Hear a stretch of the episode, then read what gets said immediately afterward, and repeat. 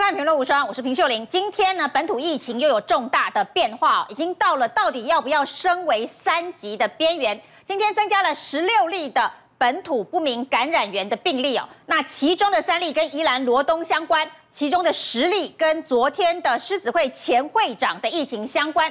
那另外还有一例是华航的机师延伸的疫情。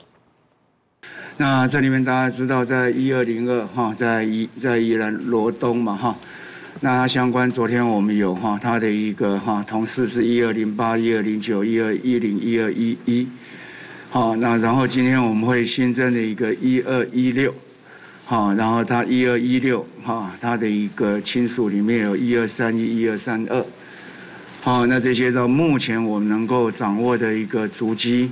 啊，也跟大家来做报告。前面六位，他，哦，在其中一位哈是他们的一个客人哈，就是他们这边来往的一些顾客之外，其他五位哈都是同工作场所。那他们都是在银河百家乐游艺场。这里面我们大概从一二一六哈，一二一六就是宜兰本来的一二零二，他们在工作场合的一个接触者。哈，一二哈接触者，然后接下来从一二一六这边，他的一个哈同住家人跟非同住家人里面有验出两位是一二三一跟一二三二。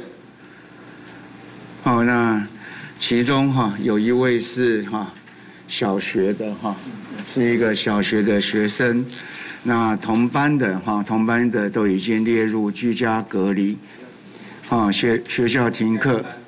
该班全校，因为他已经被我们列入居家隔离的对象。然后在这里面有一位是一二一七，哈，那是在，哈，在基隆长庚检验出来的。那在一二一八、一二一九，哈，是大家昨天知道的一二零三，其中一位是一二零三的妻子。那另外一二一九，哈，是狮子会的接触者。那狮子会的接触者很多。啊，所以到除了这一二一九之外，有一二二三到一二三零，所以狮子会的接触者总共有九位。换句话说，本土病例十六例，到底是不是进入三级警戒哦？陈时中说今天不会宣布，但是近日非常有可能。在新增七例本土新冠确定病例后，台湾防疫明显出现破口。指挥中心日前提升防疫层级，到六月八号为止为第二级。但防疫中心指挥官陈时中上午在立法院透露，目前的疫情已进入严峻阶段，台湾有可能将进入防疫第三级。当然有这样子分级的一个准备，像我们进到第二级，那也。在这个机会跟委员报告哈，我们大概很有可能会进到第三级，所以疫情是非常的严峻啊，疫情是非常的严峻。这个时间里面真的是要让我们哈有充分的时间跟地方一起合作，能够把围堵的事情把它做好来。我们先看所谓的二级防疫条件，是台湾出现感染不明本土病例，依台湾目前的状况确实如此。而一二级的规定，进入公共场合，民众需戴口罩，否则开罚。室内一百人，室外五百人以上活动暂停。营业场所戴口罩，管制人流，仍可经营。但所谓启动三级防疫条件呢，则是台湾单周出现三件以上社区群聚事件，或一天确诊十名以上感染不明本土病例。执行内容则更为严厉，室内室外都需要佩戴口罩，否则开罚。室内五人，户外十人以上聚会都需停止。非必要性的营业及公共场所都要关闭。三级防疫还外加发生群聚社区需要封闭，居民全面配合筛检，而且不得任意离开社区，停课，禁止所有的聚会活动。因此可以看出，三级与二级之相比，或许三级真的是太过急促，避免造成民众恐慌及反弹。陈时中在离开立法院又紧急改口，目前暂时不会实施防疫第三级。今天不会，今天不会，今天不会。会有这样的想法呢？疫情是有什么样的变化？我们的讨论清楚，要跟大家报告。据了解，台湾自疫情爆发以来，从未进入第三级警。邀节目来宾，前台大感染科医师林氏璧。秀玲好，各位观众大家好。台北市议员王世坚。秀玲好，大家午安。曾美点上一夫。大家好。曾美点尚厚之。大家好。今天可以说是疫情非常的严峻哦，十六例的本土病例哦，那这个是过去以来从来没有出现过的，而且呢。大部分都是不明感染源哦。那包括了这个宜兰罗东的这个银河百家乐的员工，又增加了一名的确诊员工哦。那另外呢，这个员工的家人就是传出到了第三圈哦，一二三一百家乐的员工，他未满十岁的男童是同住者，这个学校也因此已经停课隔离了。那另外呢，是另外一个员工的同住家人，六十多岁的女性哦，那也是哦，不是常客。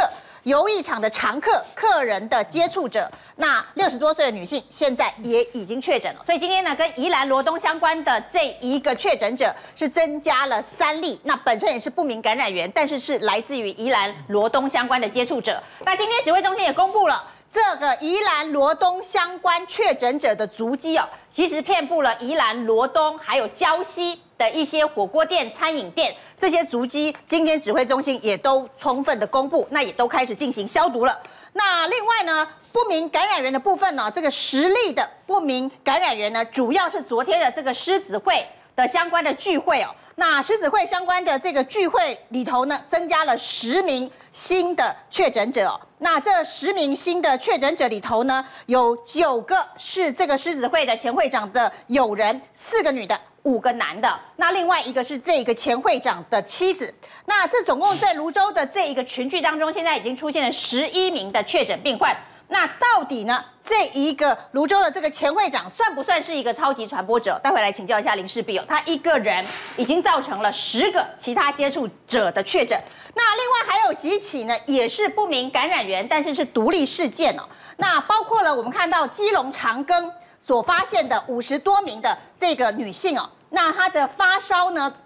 之前她到诊所去看过了五次医生，在诊所里头呢就医了五次，那后来是救护车送到了基隆长庚，经过筛检才确诊的。那她的活动史啊，在她这一个发病之前呢，她曾经搭乘游览车到中南部去进香了。那这部分详细的足迹跟旅游史呢，还会。指挥中心调查之后会公布，不过今天高雄市政府已经有部分的足迹的说明哦。那另外呢，看到的独立事件包括了在万华区哦，分别出现在两个茶艺馆哦，一个是宏达茶艺馆，一个是枫香清茶艺馆哦。那这两个茶艺馆分别有两个不明感染源的个案。一个是六十多岁的女性，一个是五十多岁的女性哦。那其中呢，我们可以看到呢，都在万华工作，但是其中有一个人呢，居住的地点是在新北的中和哦。这是另外两个不明感染源的独立事件哦。那另外一个不明感染源的是这个一一八七跟他一起工作的空服员，这个属于感染源还在调查中，算是华航疫情的一个延伸哦。所以真正来说，今天新增的不明感染源呢，是基隆。以及两起万华茶艺馆，但是为什么今天没有升为三级啊？那指挥中心的说法是说呢，这分别单独的独立事件都还没有发生群聚，就是基隆只有一例，这个万华算一例，这一个万华也算一例，都是一，不是一加一、一加二、一加三，不算群聚哦，所以呢不算是第三起的社区群聚，这是第一起，这是第二起，所以还没进三级。那总数加起来呢，这也只有三例，不到十例。所以也没有达到第三级的标准哦。不过我们看到呢，现在这一个泸州的案例已经延伸有十一个人的群聚了，这算是一个超级传播者的案例嘛？因为还有四十几个人仍然在框列当中，可能会越来越多。这个秀玲，这个今天每一个案例其实独立听起来其实都很心惊胆战。对啊，都在社区里头的这个潜伏。然后其实都类似之前我们整个基斯跟诺富特案，其实就有一些已经都到社区上有足迹。那一个一个案例累积起来，大家常常在问这些到底是代表是不是我们社区里早就有什么隐形传播链出去？很多传播链这样。对，可是我觉得就是在这些过程中，你总无法康到所有的人。所以也许有一个人他没有症状，然后他就再传出去，或是轻症，就跟这个其实也许有按一二一七吼看一看诊所他就好了，也就过去了，当然也有可能。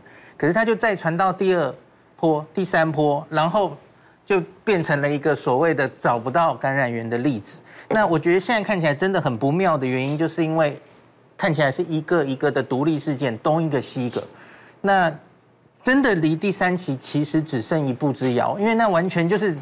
定义的问题，我们只要这三例哈，今天这个基隆两个万华，它各自假如在有一个接触者确诊，其实就群聚了。那阿中今天记者有问到这个问题，他就说，假如他们的家人受到感染的话，那亲密接触可能他不算群聚。我我我觉得这其实只是 定义定义的严格跟稍微宽松一点是一样。其实意义差不多，因为就是一个一个的独立事件，东一个西一个，这代表我们社区病毒的。呃，普及率其实已经很高，所以那个你要采取的措施应该就是完全不同的。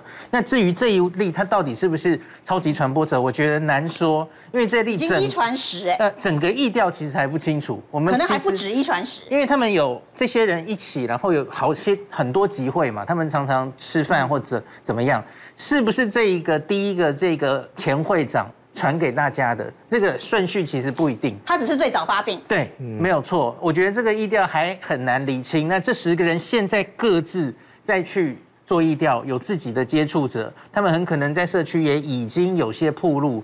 我真的觉得这一次有一点疫调，不知道速度会不会赶上病毒传染的速度的感觉，会心里真的是有点担心。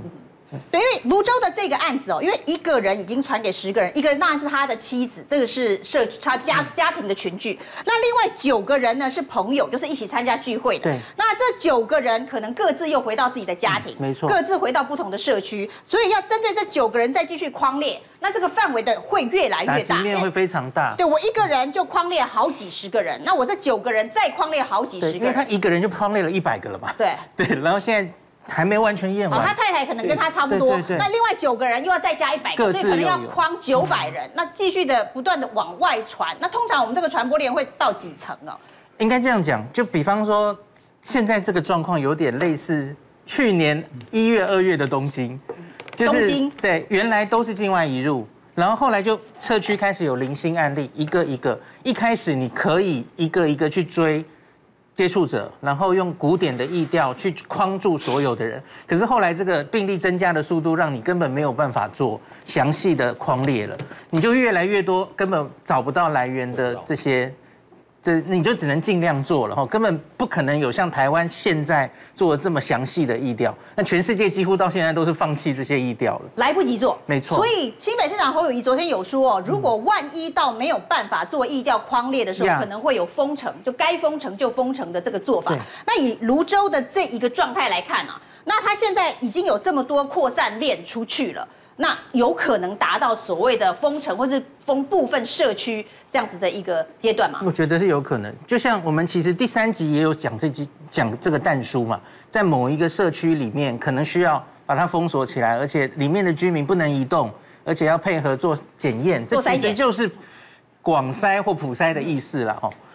就是我们看到这个嘛，是不是？这里发生群聚的社区，嗯，民众需配合，这其实就已经写在里面，可能会这样做。就假设我进入第三级，所以今天陈时中一直说，进入第三级之后有很多事情会不一样，所以不宜贸然宣布。因为你看这个室内五人，就你只有四个人以下的聚会可以进行了，那所有社会的社会活动几乎都完全会改变。打击面非常的大，所以他也说，只能保留卫生秩序，维持必要性服务、医疗还有公务需要，其他的营业场所跟公共区域都要关闭。那今天呢，新北市其实已经率先宣布了，所有的八大行业娱乐场所都关闭，运动中心、亲子馆、老人中心通通都停业。不过相对上，台北市好像没有做这么超前的宣布。我们看台北的这两个案例哦，台北万华区的这两个案例。看起来是独立的两个案例，但是都在同个区域，都在，而且是同一种营业场所，就是万华区的宏达茶艺馆跟万华区的枫香清茶馆哦。那同一个区域，同类型的营业场所，可是似乎台北市没有针对这个部分做出特别的围堵措施哦。之前对，秀玲，我还是第一个，我认为说疫情固然升温后，但是不管政府也好，我们民间也好，大家要更冷静、更沉着了。也就是说，现在开始，我们不是说在追究、讨论说谁的责任哦，因为追究责任怪谁的话，都没办法解决问题。所以今天早上蔡总统就出来呼吁说，全民要团结。那确实这段时间，因为指挥中心也有功劳了，但是绝大多数功劳其实全民的。我们全民都配合哦，都是戴口罩，都是勤洗手，都个人呃卫生都维持得很好嘛。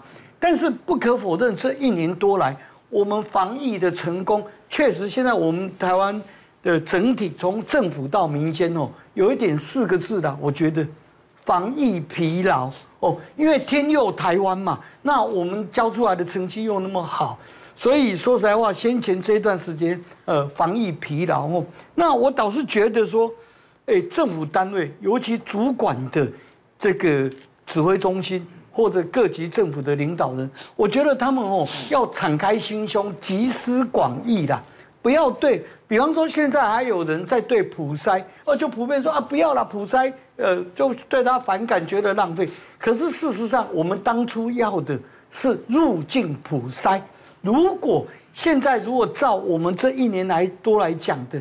就是机师要入境的哦，包括入境的旅客，我们在他检疫隔离期满十四天，再多这一道程序入境，把它普筛的话，就不会有这一次的缺口。所以我希望这些话，相关领导的这个检疫的人员，他们要听得进去。你看这一次宜兰的医师，他不过是个住院医师哦，可是他很机警，他就是抱着谦卑的心。很客观的在看这件事，所以当他看到有感冒的症状这么类似的时候，哎，他主动通报，所以去做筛检哦。所以说适度的筛检是正确的。我希望这些呃领领袖人物吼，他们能够广纳心胸啊，也不要在那种。权力的傲慢，不要再讲那种说，诶，请全民收心啊，收心哦，这个这个是不对哦。我倒是觉得有一些单位应该收收心呐，好像柯市长也应该收心。你看今天侯友谊是做对啦，哦，即便不同政党，我也必须夸他。他今天对那个八大行业就先动了手。哎，两个礼拜前柯市长还有我们台北市警局，如果有听到我。跟其他我们议员的呼吁说，那时候松山之乱的时候，刚好借名气可用哦，社会望志心切的时候，你赶快向黑道宣战，赶快扫黑，赶快对八大行业赶快下去普查的话，你看今天就少了这几例呀。那如果全国企鹅校友，二十二县市都校友，哎，你看也没有罗东那几例呀，罗东那几个例子，那整栋，那整栋。都列入八大行业，是不是这样吗？哦，所以如果当时在最适当的时候，如果下去，诶，对八大行业去做一些处置的话，可能我们今天就没有这么大的破口。不过我还是呼吁说，大家冷静沉着以对。我刚刚讲的话不是在怪任何人哦，但是谁都不应该有这种傲慢的心态。不要在这种权力的傲慢，人民没有错，我们人民到现在为止，哪一位哪个人，因为是他没有戴口罩，他不勤洗手，他卫生习惯保持不好，所以产生这个破口，不是嘛？不是，我们看得到的现在的破口，反而是有一两个决策者，他率然的哦，把比方说把入境普查他也不要，普筛他也不要，然后把机师哎。外籍机师甚至不检疫，这个也多离谱哦。把检疫隔离的时间，对外的对机师的管理的时间放宽放松，是谁决定的？但是我们现在不追究这个责任，我们还是希望说大家冷静沉着面对。我们等以后再来追究了，到底是谁把这个机师的居家检疫的时间又从五天变成三天？现在有好多种说法，是范云施压，还是指挥中心自己决定？等等哦，这个现在大家先团结一致，先面对这个已经来临的这个病毒哦。不过我们看到呢，这两起在万华的这一个茶艺馆，跟这个的确刚刚世坚说的，还有这个罗东的这一个百家乐，都是娱乐场所，都是娱乐八大场所。所以呢，侯友谊今天第一件事情呢，就是把新北市所有的娱乐场所八大行业这些通通都暂停营业哦。那像万华这两个茶艺馆的相关接触者该怎么框列上工？这个很困难吧？就是说它的这个不确定性很高，然后呢，显然一定也不会是实名制吧？这一定不是实名制吧？我想实名制应该有点困难吧，因为其实讲了半天，呃，茶艺馆，茶艺馆，这不是我们传统的茶艺馆，好不好？这不是一般茶艺馆，这不是我们传统的茶艺馆。那你知道这是什么茶艺馆？这大概在万华区，其实这两个地方蛮近的，一个在山水街，一个在西园路一段嘛。其实它地缘是很近的啊。就是对啊，就是在同一个区域嘛。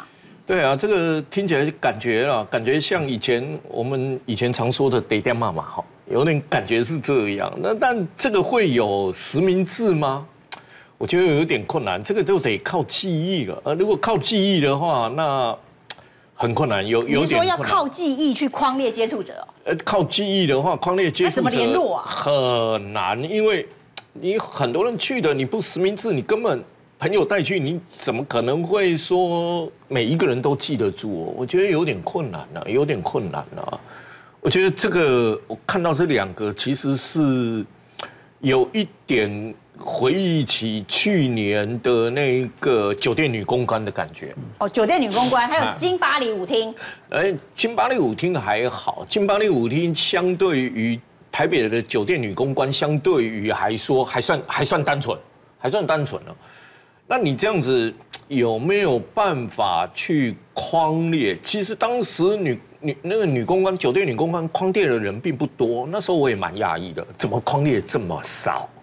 好，那到底到底是有难言之隐呢，还是没有讲出什么太多的实情？因为那种店，我所知道过去是也是有一些名人会去，是不是名字怕曝光等等？那匡列是不是属实？我不知道，但是我就怀疑那个数字太少，太少。那这一个数字，他现在还找不出数字啊。他现哦，他现在有掌握接触者十二人，这个掌握接触者三十人，三十人那一个，我觉得他的是几天呢、啊？你你你你追溯的是几天的问题了啊？如果我觉得十二人，我觉得十二人是不是太少了？所以他这个数据到底能不能真的很明确的列出来？我怀疑啦，因为台北有很多地方。其实久了都没有在做实名制的问题，而你不是实名制的话，这种店我觉得就很难，非常难能够完整的接触史框列，会完全的百分之百能框列出来，我我是打问号。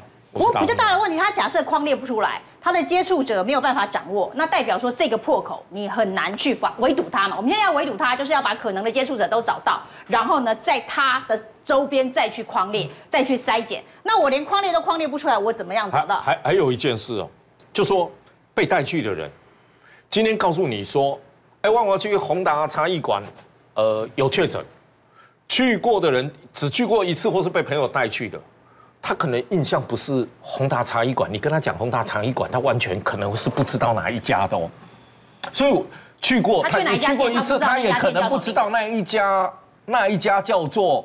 宏达茶艺馆。很少，茶艺馆这些去的人，其实除非你是常去，否则你名字根本不会去记他的名字，除非是带你去的。是喝醉的状态去的。有时候带你去的人会跟你讲，哎哎，那一天我们有去，你才会想说，哦，我们那一天去的是那一家吗？所以有一个问题，你单凭去过一次的人说，你这段时间去过的人，去过万华有去过茶艺馆的人。其实他很明确知道他去的是哪一家吗？其实我问号哦，我问号哦，这代表每一家可能都很危险啊。嗯，这样是不是？因为你不晓得他是不是去了这一家又去下一家。你你说那个山水街跟那个西园路转个弯就就就在隔壁啊，他就是转个弯就到西园路一段啊，啊转个弯就过来山水街了，所以它是很近的地方啊，很近的地方。但他的课程会不会？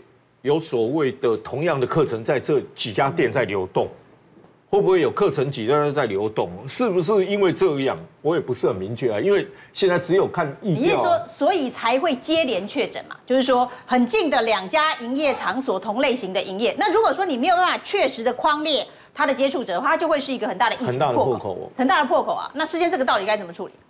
我我认为哦，这个，那你们台北市可能是一个很大的破口。事实上。事实上，我们台北市我做的确实是慢了半拍，因为事实上在诶这个对于那个万华区的特种八大行业，其实我们也有非常疏于查查了。那边也有还有很多类似这样的茶艺馆哦，甚至有那个非法的外籍人士在里面。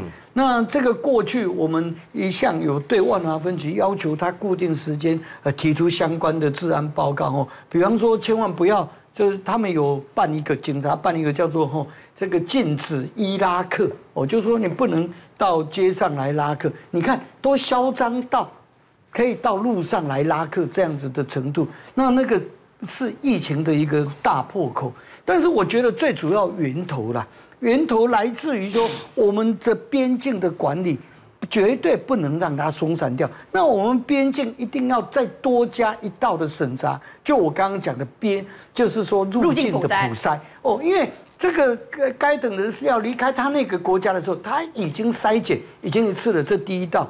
第二道进来十四天的检疫隔离，那第三道最确定的就是，哎，在检疫隔离期嘛，我们把它普筛，那不要在意那个费用，那个费用即使百分之百由政府来出，我们全民都接受啊，这就像是呃一种保险费一样，更何况我们只对于入境者来补塞，所以这一部分我再三的提出呼吁啊，我也呼吁柯市长，就是说。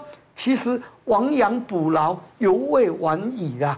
侯友宜今天已经这样宣布了，其实我们台北市更应该这样子宣布，因为柯市长其实六年多来他的施政，他了然于胸了。事实上，台北市哪一些八大行业可能会造成怎么样的一个传染，他本身是医疗的专业哦，他应该更清楚。所以我希望说，他赶快赶快宣布哦。继新北市之后，我们诶台北、新北一起来做，效果会更好。对，所以我们现在在本土的社区能够清零，这当然是第一个最重要的。如何能够把疫情围堵住？那边境是不是要再守得更严？要不要普筛？不过今天似乎陈时中指挥官在立法院针对普筛两个字还是非常的有意见。他说现在不要谈普筛，会造成大混乱。先进广告。大家好，我是平秀玲。每个礼拜一到礼拜五，在评论无双的电视节目上面呢，会为您分析最新的时事深入的追踪。加入我们评论无双 YouTube 频道的会员，专属的影片。专属的徽章，我们不见不散哦。这个企业界其实会比较担心室内有没有人数的限制。哦，所以在这方向，一般的规定都是软性的哈，尽量朝向它的一个可能。比如我们在办公的时候，尽量大概就是要能够，比如说分流的来上班。那戴口罩，那大概是免不了。那如果能够不用见面的，那尽量避免见面。能够视讯，尽量用视讯的方式。反正换句话说，在可以营运的前提之下。好，那能够把接触减到最低，能够吗？其实大家其实都很关心，说假设真的升级到这个三级的时候呢，到底呢所谓的上班这件事情哦，要不要做调整哦？那显然陈时中是认为说，这个因为停止室内五人以上的聚会嘛，那办公室里头如果超过五人算不算？那显然在指挥中心的定义当中呢，上班不算群聚，所以呢五人以上在同个办公室这件事情呢，并不会因为进入三级之后呢就不能上班了。那他刚才的回答应该是这样，不过经过三级还是有很多这个重要的变化，包括了呢营业还有公共场所可能都得要关闭啊。那在所有的公共场所都要戴口罩，而且只要是外出都要戴口罩，口罩完全不能拿下来啊。那这个。发生群聚的社区呢，可能还会有部分的封锁社区。但是，比如说像现在泸州发生了这么多的这个病例，有可能泸州就会被封锁的概念了。那所有的人都要被筛检，要快速围堵病毒。那这是一个筛检。不过，刚刚大家讲到普筛这件事情哦，今天在这一个立法院里头呢，有人提到，包括昨天侯友提到，要针对高风险地区、高风险社区进行快筛普筛哦。那这些事情看来，指挥中心都觉得不适合。他说呢，这样子会让情形更乱了。但是扩大筛检是必须的，不能够那个普筛，那要扩大筛检，这中间到底是是什么样的差别啊？林师，秀琳，我觉得其实这是名词之争啦。名词之争。可是就是大家好像这一年听到普筛，有一边的人就跳起来，有一边人就就就是打起来了哈，有点反应。可是我觉得。这个扩大筛检是必要，我相信是大家现在一定的共识。是共识嘛？对。只是就是你到底是要什么样的人筛检，怎么方式筛检？我们可是我们到现在为止都还是接触者框列才筛检。对对对。我我有一个重点就是韩国，韩国大家常常讲他哦得来速那个制度，我觉得那个制度非常哦，那个其实吃的是 PCR 哦。哦，它是 PCR。对对，不是抗原快筛哦。那他们做的很广泛，我觉得那个制度有非常好的效果。世界各国很多人都仿效，因为它最好的效果是这些想要筛检人不会蜂拥到医院去，医院它可能就会互相污染，又群聚了，然后又让医护人员也暴露在风险里，那样子直接自己开车去，很快就采检，然后就得到结果之后就知道他后续怎么处理。我觉得，也许我希望我们不要进到这一步，可是我觉得指挥中心可能要往这个方向规划。那目前指挥中心到底是如何思考？就是说我们现在的防疫等级哦，因为一大早呢，大家看到了这个有不同的不明感染源哦，从基隆然后两起万华，那这些都是新的不明感染源，然后芦洲这个扩大，就问说呢，这个会不会进入三级？一大早呢，陈时中到立法院去进行专案报告的时候，就有人知道这个基隆长庚有筛出新的不明感染源哦，那从这个罗东。然后到泸州到基隆，算是第三个社区的案例，所以好像是符合了三级，所以就问了陈时中哦，他说中午会报告，但是他说疫情已经进入了非常严峻的阶段了。那九点半呢，整个备询开始的时候，在立委的询答当中呢，他说不排除哦。因为呢，可能就是真的增加了新的不明感染源的社区感染。他说不排除今天会宣布疫情警戒进入第三级，这是在备询的时候。但是其实他讲了之后呢，股市就暴跌哦。今天呢，跌到了一千四百点，这是非常惊人的一个数字哦。那后来呢，离开的时候，他告诉大家说不会今天宣布升级哦，已经从一千四又爬回一千了哦。他这个比这个股市的老师还厉害。那说不会今天宣布，而是近日。不是今天，但是是最近，那是哪一天不知道？那说有多少证据做多少事情，就是有关于刚才的 SOP 还没有达到这个紧完全符合的标准，但显然这只差一小步就到了。那到了快要中午的时候，指挥中心还发了一个新闻稿，告诉大家说今天绝对不会哦，又把股市又救回三百点。所以呢，今天指挥官是在做信心喊话吗？或者是？因为我觉得，我觉得当然他们现在，我觉得陈时中恐怕不。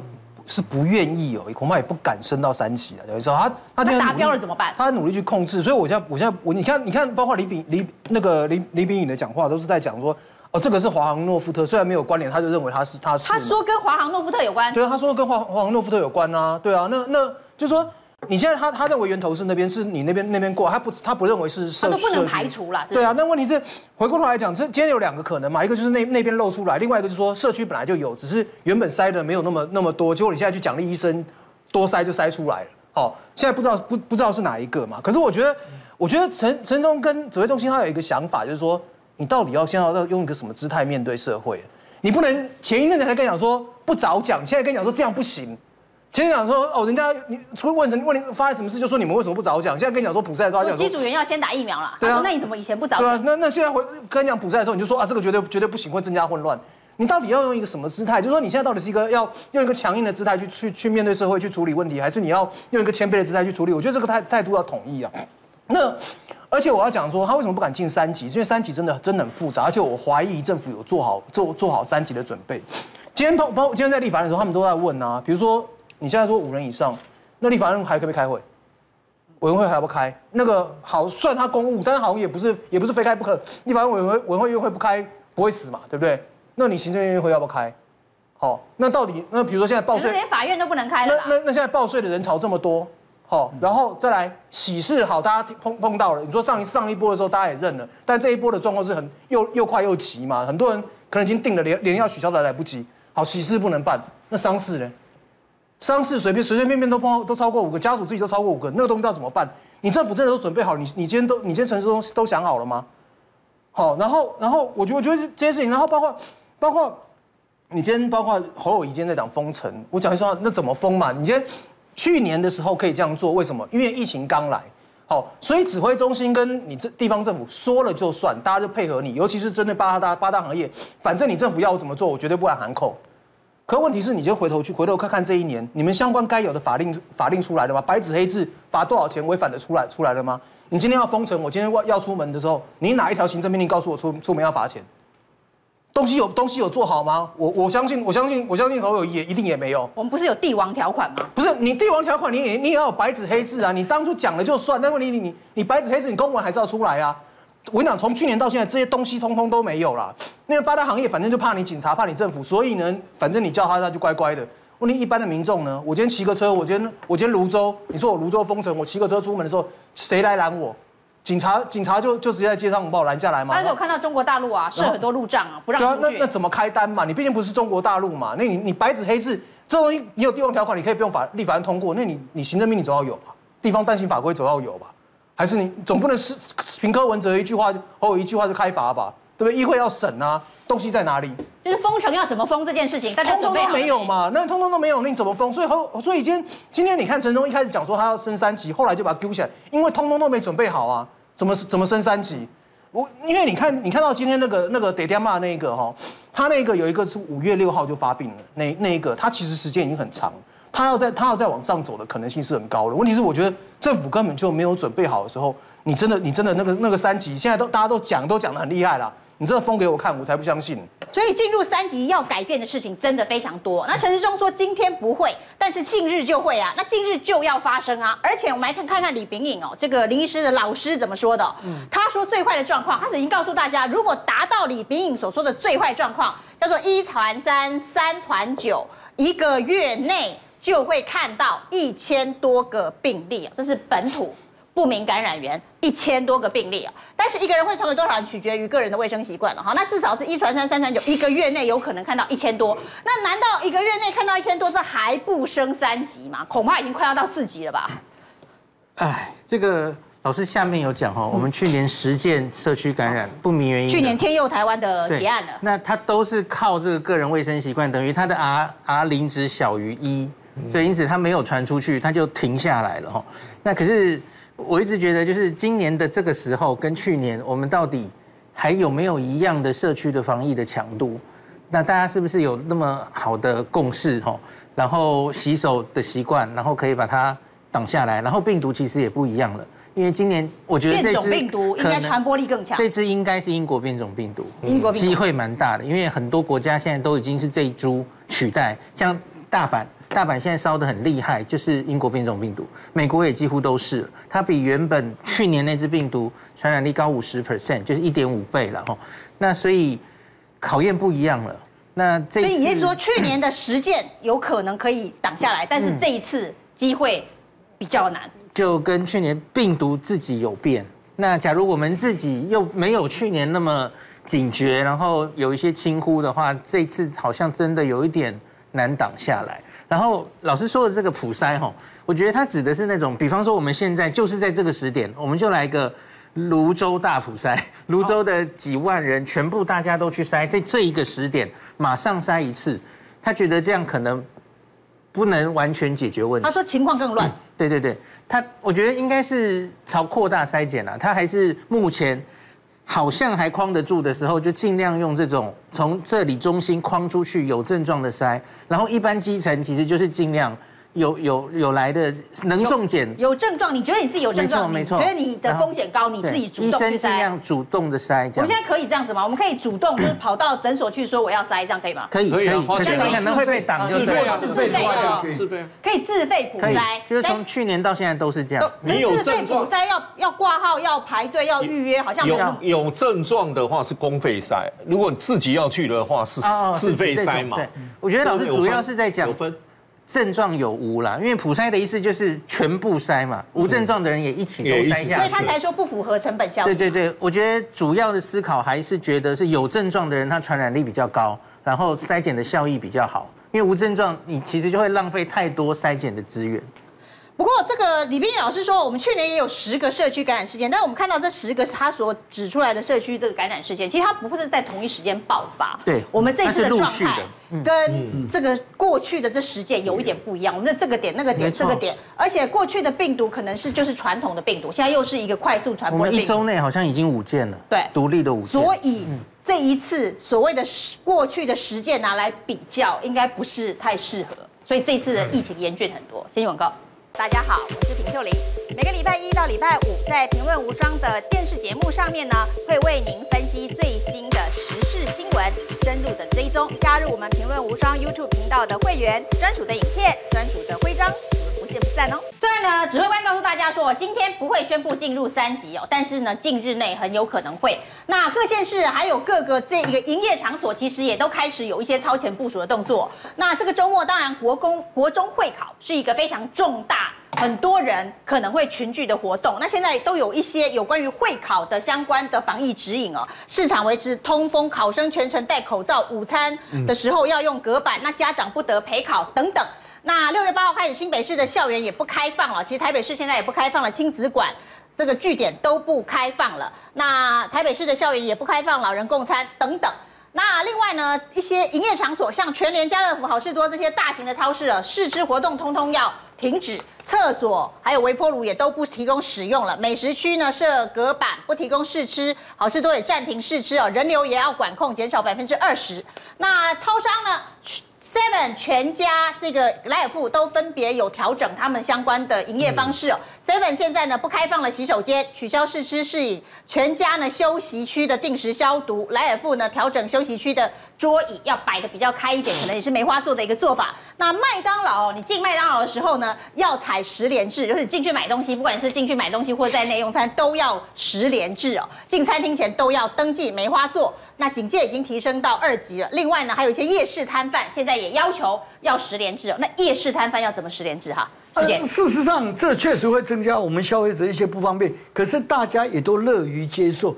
我相信不只是店家摊商，哦消费者也都接受。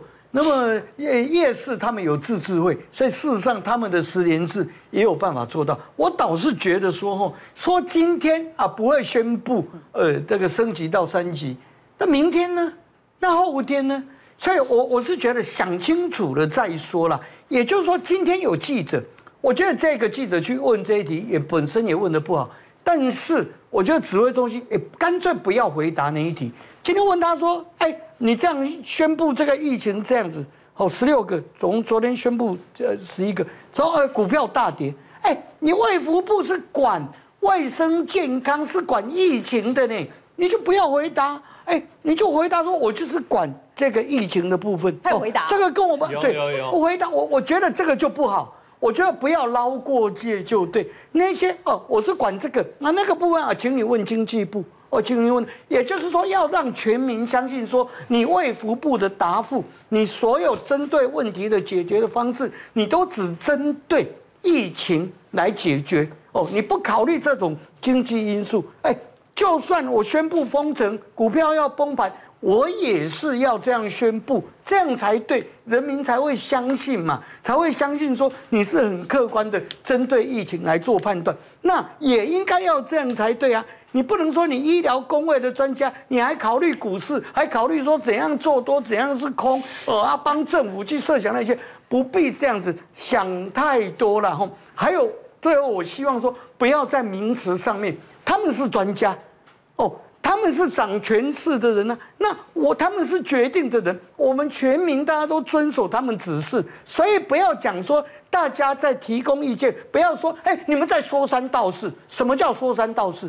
我们客气的提供意见不行吗？就讲入境普筛，入境普筛，我讲第三次，入境普筛，也就是等同于高风险的普筛。那请问呢、跟扩大普筛有什么不一样？所以为什么硬要这样讲呢？为什么就要为什么就要在官司的场合把普筛骂到没有一一无是处？我就讲过，全民接受。现在正在报税的时候，我们一年有两兆元的税金收入，诶，哪有差？那那才几千万上亿元，给你二十亿、三十亿好不好？就算要全民普筛的话，更何况没有，我们只要求入境普筛。讲一年多了，讲一年多了，所以我觉得不要在这个名词上再做争执，不要一谈到普筛就要爆炸。那同样，我们建议的人也会爆炸。哦，我们建议的人希望说，不要权力的傲慢，权力在谁手上？本来我们建议的人都只能旁边啊好意的讲，那不要说，哎，呃，人家当事，呃，人家人家多花心力下去想，哎。我们在建立人，我们也是啊，不是这样子吗？我们也只能建立，建立就叫说三道四哦。哦，那主导这个决定的人，哦，那就是怎样？就是神吗？神经病！世界已经先爆炸了，好，看得出来你爆炸了。不过今天的确陈志忠谈了这个股市问题，今天股市的确在陈志忠说，呃，可能会三级，然后说今天不会三级，最后一个发一个澄清稿。正式的说，今天绝对不会三级啊。这股市有跟他这个的谈话有稍微做起伏是没错啦。一开始呢，这一个开盘的时候还在一万九千一万五千九百零二点哦。那在他讲到说可能会这个三级的时候呢，就重挫了一千四百一十八点呢，跌了八点五趴，最后呢这个失守了万一万六的关卡。那我们可以看到呢，这个什么样子的股票涨停，什么样子的股票跌停，也是完全分两边的啦。那这个过之前涨很多的，不管是台积电、中钢还是这个航海王的长荣，今天通通都跌停哦。那跟生意、生计、防疫相关的股票，信辉、毛宝这些这一挂就是通通都涨停哦。的确，经济可能会是指挥中心在决定要不要进入三级的时候的一个考虑因素。还有刚刚这个后知所讲的，可能很多的活动没有办法办哦。那这也是一个重点。那我们看没有办法办的活动有多少，包括这些表演。小巨蛋的演唱会现在是已经完全要先停到七月十号以前，什么许富凯啊、陶晶莹啊、阿令啊、王心凌这些演唱会，通通都要延期了。那中华职棒刚刚也宣布说，从现在开始到六月八号呢都没有观众，观众不准进场了。那连国防部都说，这个后备教招要暂停到六月三十号。那最重要的是呢，现在大家都愿意去打疫苗了。那自费疫苗的门诊已经预约额满了。那陈时中今天还特别讲说，本来自费疫苗是有限制量的，他说现在自费疫苗没有限量，大家要打的都可以去打。那公费的接种呢，现在每天也都破一万。那之前有算过，如果破一万的话，五月三十号以前呢就可以打完。那今日到现在为止已经有十一万人，那当然离群体免疫还很远，但是显然这一波的疫情让大家很紧张。纷纷都去打疫苗，是不是医护人员打疫苗的意愿也增加了？哦，的确增加非常多。我身边原来在犹豫的，然后会来问我，哎，孔医师，要不要打？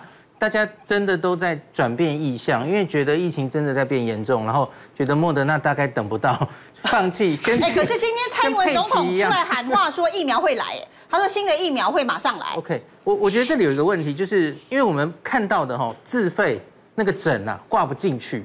因为它其实就是有设一个上限，嗯，所以像是新北市、台北市自费人几乎挂不进去。可是啊，中间又说还有量，自费不设上限。那假如因为挂号的限制，然后让你疫苗打不完，自费人明明很很多人想打，像昨天打了这么多人，里面自费好像才一千多剂，因为它是有限量的嘛，对，对，本来是有限量的。觉得可能要好好拿捏一下两边怎么分配，所以可能要配套了。嗯、你今天告诉大家说，现在自费疫苗没有限量，大家要打，对，所以你也要要求医院再开放更多的名额，这是有配套的，不是你说不限量，结果医生的挂号都有限量，还是还是打不到，就是说这也是一个配套的问题。就是说我们有时候讲要做什么，后面没跟上，所以进三级是不是短时间之内都不会进啊？尚哥怎么看？我觉得一件事啊，当然你现在疫情的状态好。其实你从四月二十号澳洲的检验出我们的华航机师嘛，印尼籍华航机师开始回溯，一直过来，先到了华航跟诺富特，但是那个疫情你还是在一个华航跟诺富特的框架里面，要么家人，要么到诺富特的，就算是找得到范围的。对对对，直到昨天的宜兰跟新北泸州，到今天的基隆到万华，已经跨了基本上四个县市了。那这个里面是不是有一定的关联性？这四个事件有没有关联性？目前为止查不出来，看起来是没有关联性。那没有关联性意味什么？它的爆发点太多了。那下一个爆发点在哪里？下一个爆发点啊，当然人民会开始紧张。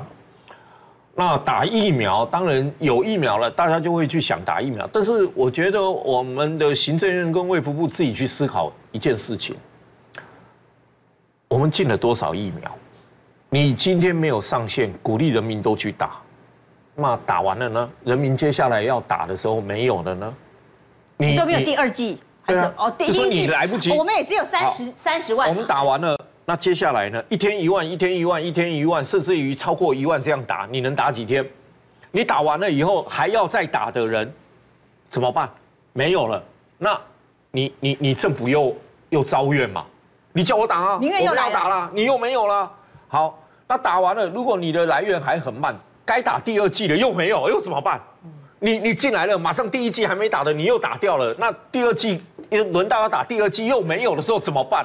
我觉得这个政府要好好规划好，这真的要规划好，不然真的会会起民怨的事，这真的要规划好。所以不要，我我觉得不要去一味的去一直在 push 一件事，你必须规划好，告诉大家，否则真的你说没有上线，呃，自费没有上面，大家一窝蜂，真的医院也开放了，结果两天跟你打了十万人，四天跟你全部打完了，那接下来要打的人要去哪里？大家好，我是平秀玲。